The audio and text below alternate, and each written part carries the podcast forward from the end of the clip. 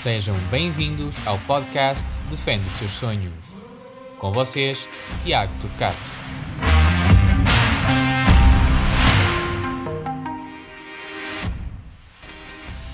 Humberto Silva, guarda-redes que atualmente representa o Custóias, representou na sua longa carreira clubes como Senhora da Hora, Aldeia Nova, Porafita, Pé das Obras, Padroense, Avintes, Lessa e Avintes novamente, Porzinho e agora atualmente o Custóias. Humberto, antes de mais quero agradecer o teres aceito o nosso, nosso convite para participar no nosso podcast Defende os Teus Sonhos. Humberto, a, minha, a nossa pergunta do, do nosso podcast, que coloca-se para os guarda-redes, é como é que surge esta paixão por seres guarda-redes? Uh, boa tarde, em primeiro, em primeiro lugar, Tiago, tudo bem? E obrigado pelo convite. E respondendo à tua pergunta, a paixão para ser guarda-redes, eu, eu costumo dizer muitas vezes, e é a frase que eu mais uso é que isto não se, não se explica, sente-se. E opa, eu acho que isto nasceu comigo, porque desde os meus seis anos que, jogo futebol e sempre na mesma posição, e, e é apaixonante ser guarda-redes e tudo o que envolve guarda-redes, ainda para mais agora nesta fase com 40 anos, é, é algo que, que eu estou atento diariamente, seja do nível mais baixo ao nível mais alto, obviamente gosto de ver futebol, mas eu se estiver a ver um jogo de futebol, a, minha prioridade primeira é, é observar o guarda-redes. E ao contrário às tantas de muita gente que vê futebol, está a olhar e à procura da bola entrar e não sei o quê, eu às vezes estou à procura de uma grande defesa.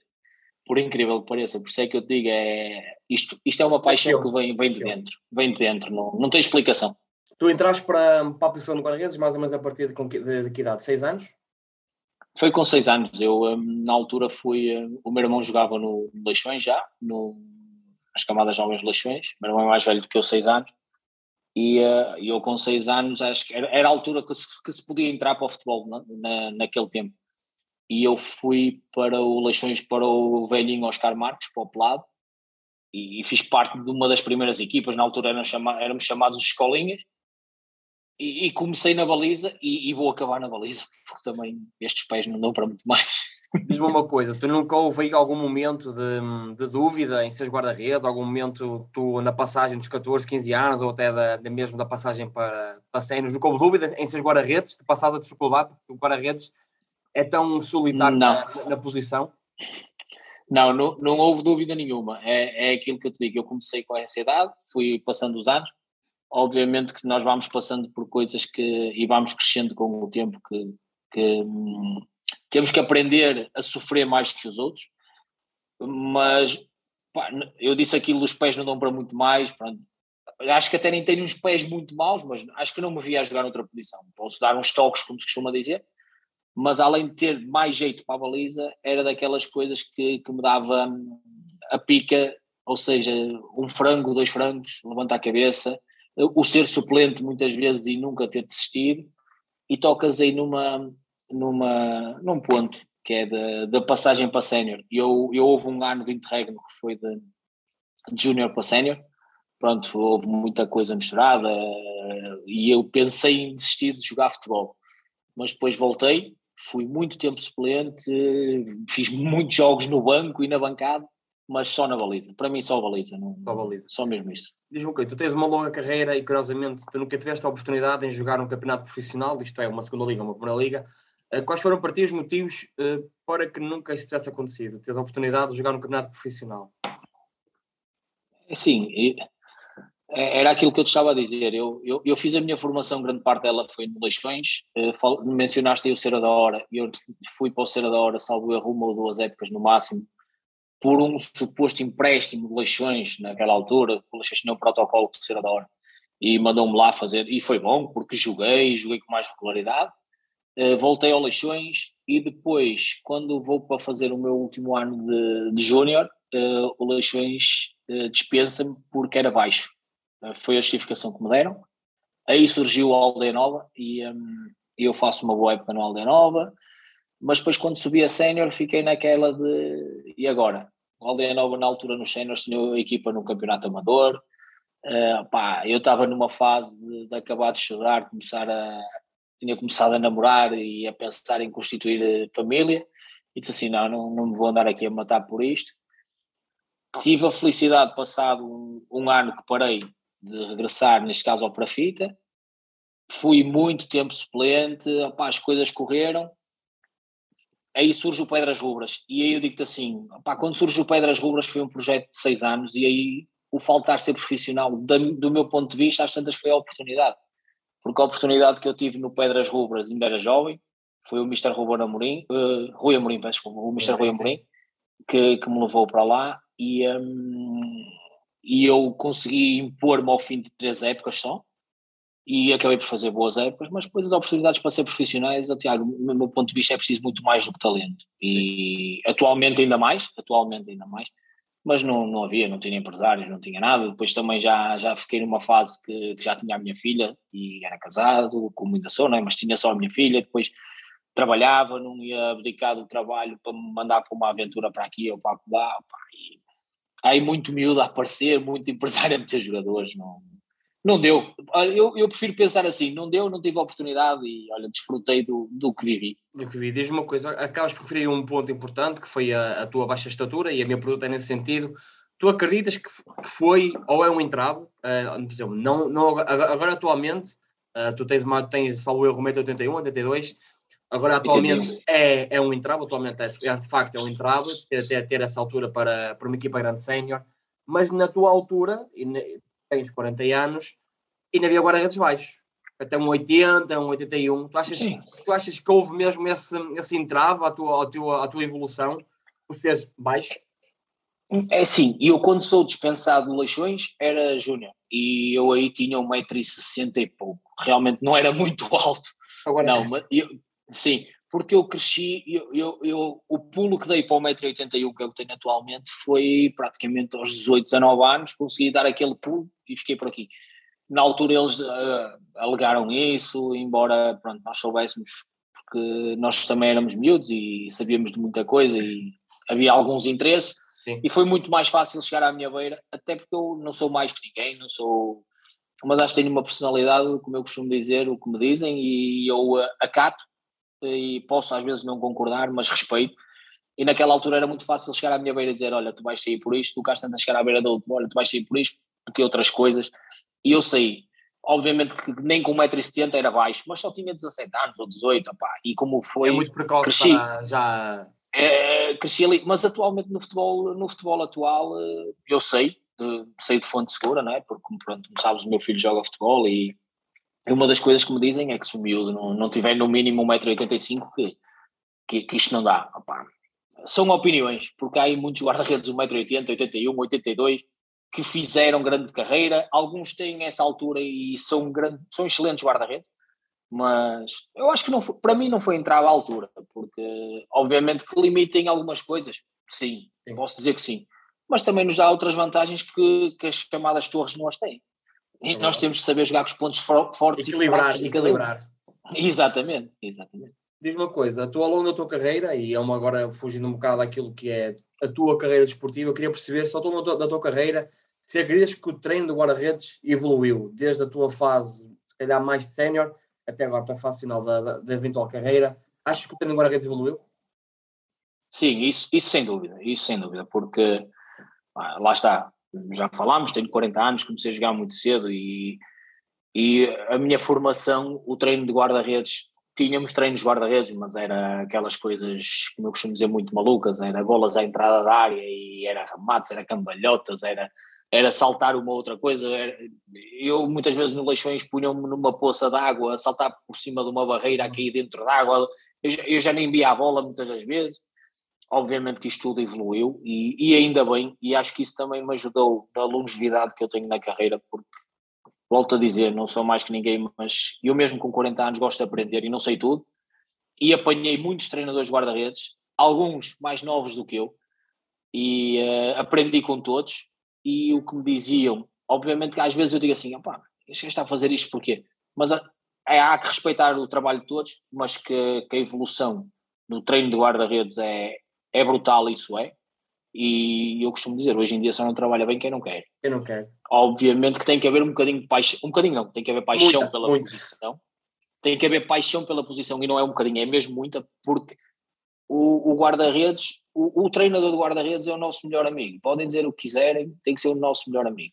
E agora, que, que, a evolução existiu e no meu caso que me ajudou a chegar aqui, isso não, não tenho. Não tenho Roberto, que numa re retrospectiva daquilo que é agora o treino de guarda-redes e as ferramentas que existem, se isto tivesse acontecido, se calhar há 20 anos atrás, provavelmente seria um guarda-redes completamente diferente. Acreditas nisso? Porque agora, e eu também falo no meu caso, eu tenho 32 e eu tenho a certeza que se eu tivesse tido os treinadores têm agora o conhecimento atual de quando eu jogava e eu tenho a certeza que se calhar tinha chegado a um nível mais alto e a pergunta que eu te faço é muito nesse sentido. Provavelmente, se calhar, tu terias chegado, independente da altura ou não, se calhar tinhas chegado um passo acima com base no conhecimento que agora os treinadores atuais têm de guarda-redes. Eu acredito que sim, Tiago, porque hum, eu evolui em vários aspectos e, e nos aspectos que eu era não quero usar a palavra mais fraco, menos bom, nos aspectos que era menos bom, por exemplo, no jogo de pés, eu, eu, eu conseguia, consigo agora ter muito mais calma, para decidir melhores lances, quando tenho que bater bate, quando dá para controlar, consegui melhorar imenso o jogo de pés, consegui melhorar o jogo aéreo, uh, pá, o controle da profundidade, que, que, hoje em dia é importantíssimo, e coisas que antigamente não existiam. Nós antigamente estávamos formatados para estar dentro daquela área e eu apanhei treino apanhei treinadores que me diziam a mim, o importante é ela não entrar, defende como der, ela, se ela não entrar eu estou satisfeito. E hoje em dia tu sabes tão bem, ou melhor não do chega, que eu, que, que, o guarda-redes isso não chega. Nós, temos, que, temos que ser os primeiros a construir o jogo ofensivo da equipa e, e fazemos parte integrante do jogo. Aquela tanga do vamos jogar em 4-3-3 é, é tanga, é o 1-4-3-3. O homem, o homem que está lá atrás podem dizer o que quiserem, para mim é o elemento mais importante da equipa. Opa, Desculpem-me se estou a puxar a brasa à minha sardinha. Mas é, é verdade. É, Olha, é o, o jogo, o jogo não começa sem guarda-redes. Exatamente. O guarda-redes não pode sair para ser assistido. Exatamente. Só por aí eu digo a muita gente: vocês podem sair de campo e serem assistidos e o jogo continua. Se eu for assistido, o jogo não continua enquanto eu não me levantar ou enquanto não entrar ninguém para o meu lugar. Pá, e isso, isso é o que eu digo. É, somos o, o jogador mais importante de uma equipa. Obviamente que estamos ali para, para evoluir. E atenção, além de sermos os mais importantes da equipa, o guarda-redes é, é, o atleta mais completo de uma equipa. também concordo contigo. Podem dizer o que quiserem, o guarda-redes é o atleta jogo. mais completo de uma equipa. Salta o jogo. Ele vê o jogo todo, durante 90 minutos. Ah, assim, há, há, guarda-redes que não vê o jogo todo, mas são guarda-redes concentrado, está 90 minutos a assistir ao jogo. E, e agora falaste uma coisa, um guarda-redes concentrado, e tu tens 10 segundos de desconcentração, podes pôr tudo a perder num jogo. E às vezes sem tocar na bola, tu podes estar sem tocar na bola 90 minutos e, ao momento... e ó, está tudo tranquilo olhas para o lado para ver qualquer coisa, ela vem dali, tu lês mal o lance gol e, e agora? E olha, o gajo adormeceu. E, é? e, e, e esta é sempre o guarda-redes, sim? E, e, é aquilo que eu disse, e atualmente muita da construção, do início da construção do jogo sai do guarda-redes. E obviamente que isso faz, faz com que sejamos melhores.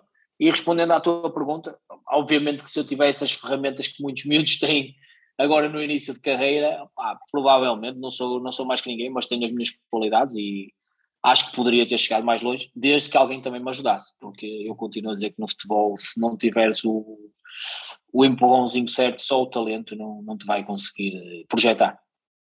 Humberto, agora com já perto do final da carreira, tu acreditas que é o momento certo para deixar de jogar? Após uh, tantos anos no, no futebol? Sim, nunca é o momento certo, não é? Tiago, não existe o momento certo. Não, é, olha, Tiago, eu, eu vou-te responder o mais sinceramente possível. Um, o momento certo não é. Estou preparado? Não estou. Mas isto digo-te a ti, como já disse às pessoas mais, mais chegadas, à minha família e amigos, não estou.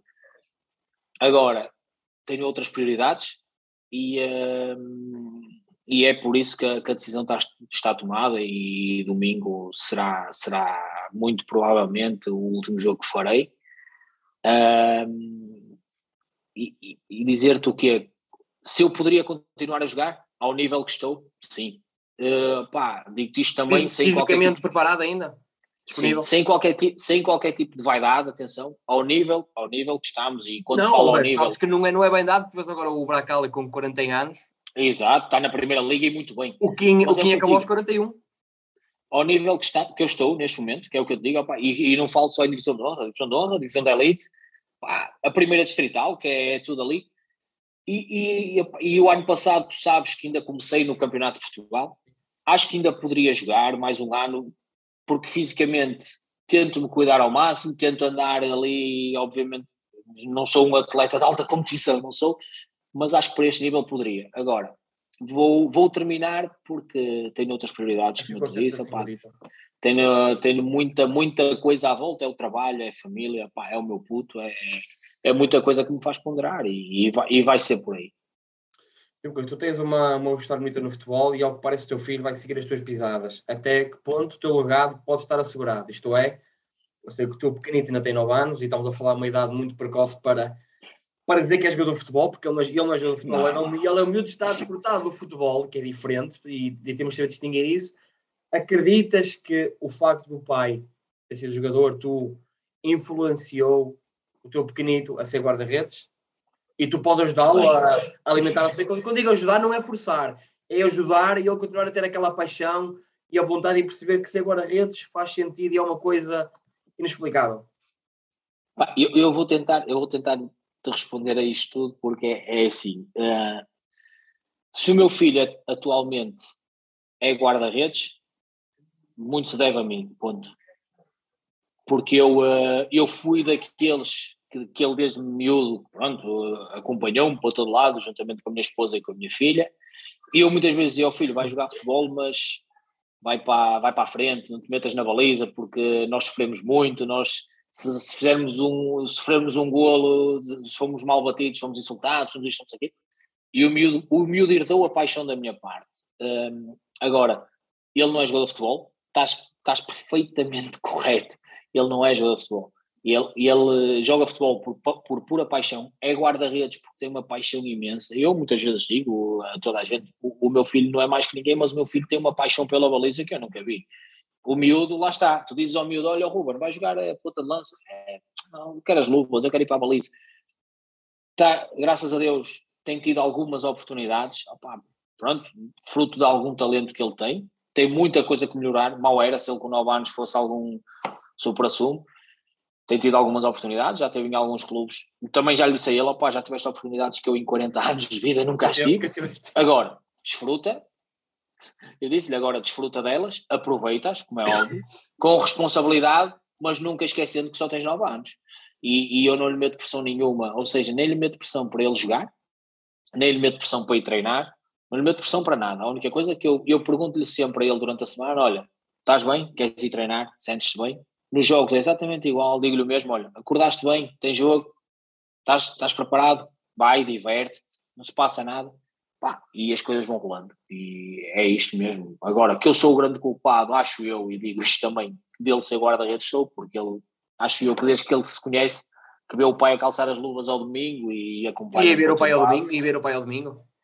É, ele, acho que poucos jogos, faltou agora mais jogos por causa dele estar a jogar, porque senão ele não, não falhava um jogo, não falhava um jogo. Humberto, uma última pergunta. Uh, tu tens uma vida dedicada ao futebol, uh, tu achas que esta transição, e vai, não voltando a, a bater na, na portada, na portada de há bocado, que é a tua transição de agora de, de guarda-redes, como é que ela será feita, para que área é que será feita?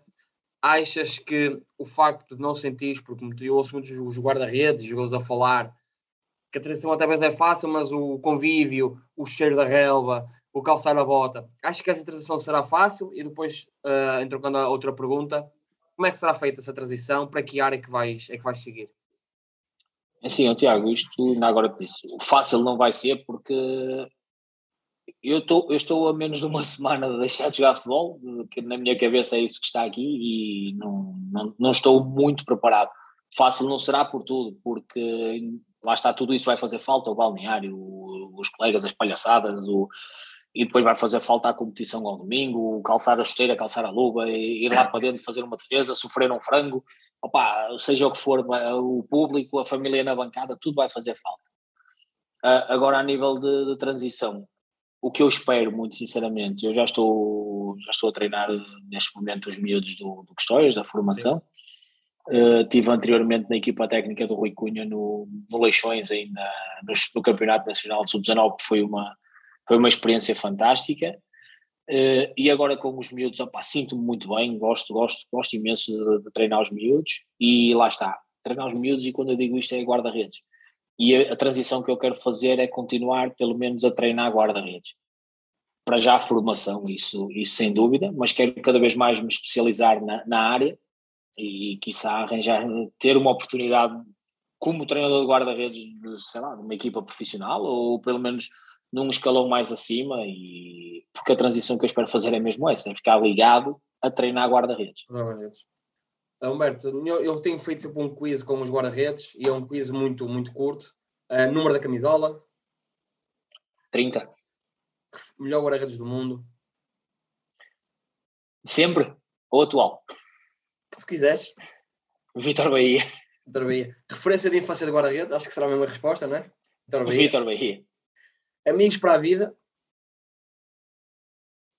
Ui, isso é, é difícil. Uh, quando falas em amigos que é do futebol? Do futebol.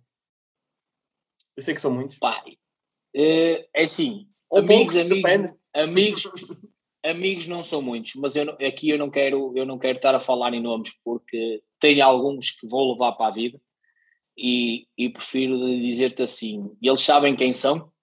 E marcaram. Uh, marcaram-me imenso. Vão faltar alguns, mas eu vou dizer assim uma coisa: dos, dos melhores amigos do futebol que jogaram comigo, eu, eu vou falar num grupo, um grupo do WhatsApp, que são os amigos do CP, e eles, quando ouvirem isto, eles sabem quem são.